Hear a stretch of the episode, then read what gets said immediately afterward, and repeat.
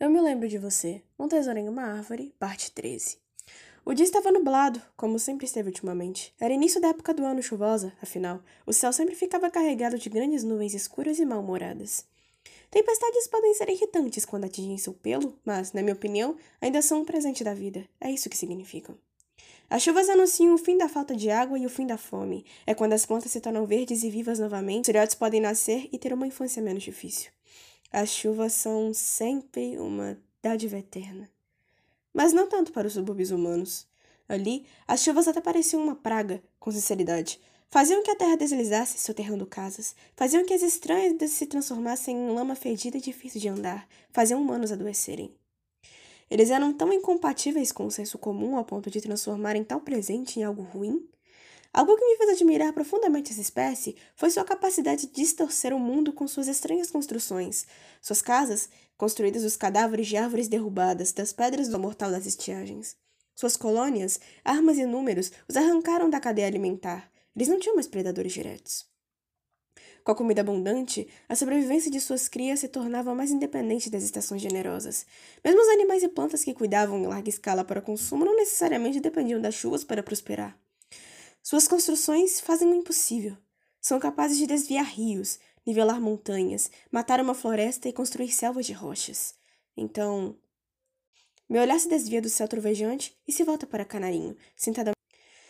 Se os humanos já fizeram coisas tão impossíveis, se tinham inteligência ao ponto de poderem vencer uma briga apenas por circular a base dos dedos com auréolas, se eram tão bons que transformavam o presente das chuvas em algo ruim, por que eles eu, duvidávamos tanto da possibilidade de voar?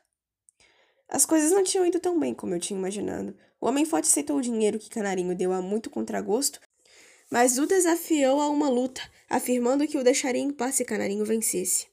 Particularmente, eu achei uma excelente ideia. O que uma briga por território não resolve? Nada! Provar que você é o mais forte resolve absolutamente tudo. É verdade que eu não me sentia tão promissor para com Canarinho, que em comparação com o Homem Forte parecia mais um graveto, mas eu ainda sentia que ele tinha uma chance.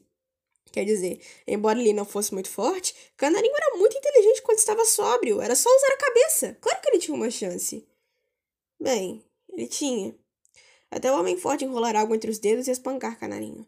Ele só parou quando interferi, saltando em sua cabeça e arranhando sua careca com todas as minhas forças. O vento tinha ficado mais forte agora. Balançava o capim seco com toda a sua força. Ao longe, além da música dos vendavais contra meus ouvidos, também havia o som dos trovões. Meu nariz já havia sido sufocado com o cheiro da chuva. Depois que se levantou do espancamento, Canarinho nos trouxe ali. Nem mesmo eu, quem vivia na cidade há tanto tempo, sabia da existência daquela campina meio seca. Era pequena, nada além de algumas colinas de mato seco e algumas árvores velhas ao redor, sob a qual estávamos sentados. É o meu refúgio, ele murmurou, como se soubesse que eu queria perguntar. Mil para ele. É um refúgio. No céu, passarinhos voavam, comemorando a chegada da estação. Nos vimos os encarando. Me vi imaginando pulando alto o suficiente para capturar um canarinho. Afinal, seu rosto estava tão inchado agora que ele definitivamente precisaria de mais comida para se recuperar. Quanto a canarinho, eles olhava com tanta saudade que me perguntei se ele realmente queria comer um tanto assim. Quando eu era muito jovem, na torre, ele se viu murmurando. Um dos poucos passatempos que tínhamos era capturar passarinhos. Era sempre sobre estudar e gravar textos velhos, então era uma das poucas coisas divertidas que dava para fazer escondido. Ele arrancou uma folha velha de grama, torcendo entre os dedos. Cada um construía suas bugigangas malucas e vencia quem pegava mais. Balanço minhas orelhas. Isso sim parecia útil.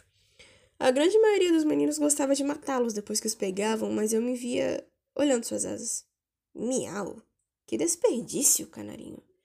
Talvez ouvindo minha desaprovação em meu miado, ele riu baixinho. Não sei, acho que eu sempre fui louco desde essa época. Eu sempre desejei voar, sabe? Acho que. Ele parou por um tempo. Acho que eu desejava voar, sair daquela torre. Ele olha para mim. Acho que eu sempre me senti muito sufocado. Não, como eu vou saber? A experiência não é sua? Ele volta a olhar para os pássaros no céu, enquanto escala a árvore, me esgueirando. Eu sou o segundo filho da casa, então meu irmão mais velho herdou tudo. Acho que meus pais ficaram com pena de mim. Desejavam um filho estudado ou queriam que eu focasse em alguma outra coisa, então me mandaram para aquela torre. Ele coloca a folha seca na boca. Acho que começou quando eu olhava as crianças brincando nas ruas, lá de cima, e imaginava que tinha asas para chegar lá embaixo, como as pombas das janelas. Foi quando eu pensei que. Bem, por que não? Todo mundo ali estudava alguma coisa e queria construir alguma coisa. Por que eu não podia estudar os pássaros? Ou como voar? Então eu sonhava com isso. Pensava e pesquisava e calculava e construía e reconstruía por anos e anos eu respirava o meu sonho. E, bem, aqui estou eu, espancado emotivo, contando meus maiores traumas para um felino irritante. Ele olha para mim de novo, para a copa da árvore. Ao menos eu saí daquela torre, mesmo que seja como uma piada que vive da esmola do irmão. Ah! Pulo da torre, usando sua barriga como almofada de pouso. Droga, gato, por que você. Sabia? Colocar a árvore recém-caçada em seu peito. Mesmo que eu ache um desperdício você só olhar as asas, só isso, tá? Ele encara o passarinho, atordoado.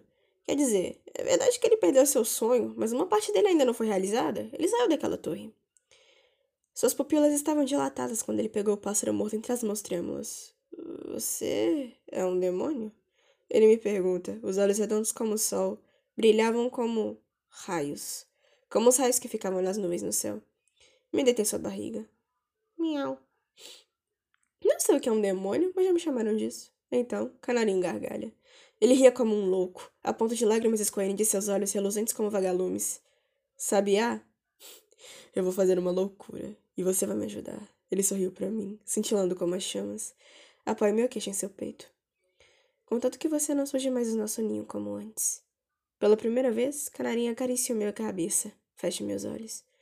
Eu vou provar, ele sorria. Nós vamos provar que todos eles estavam errados.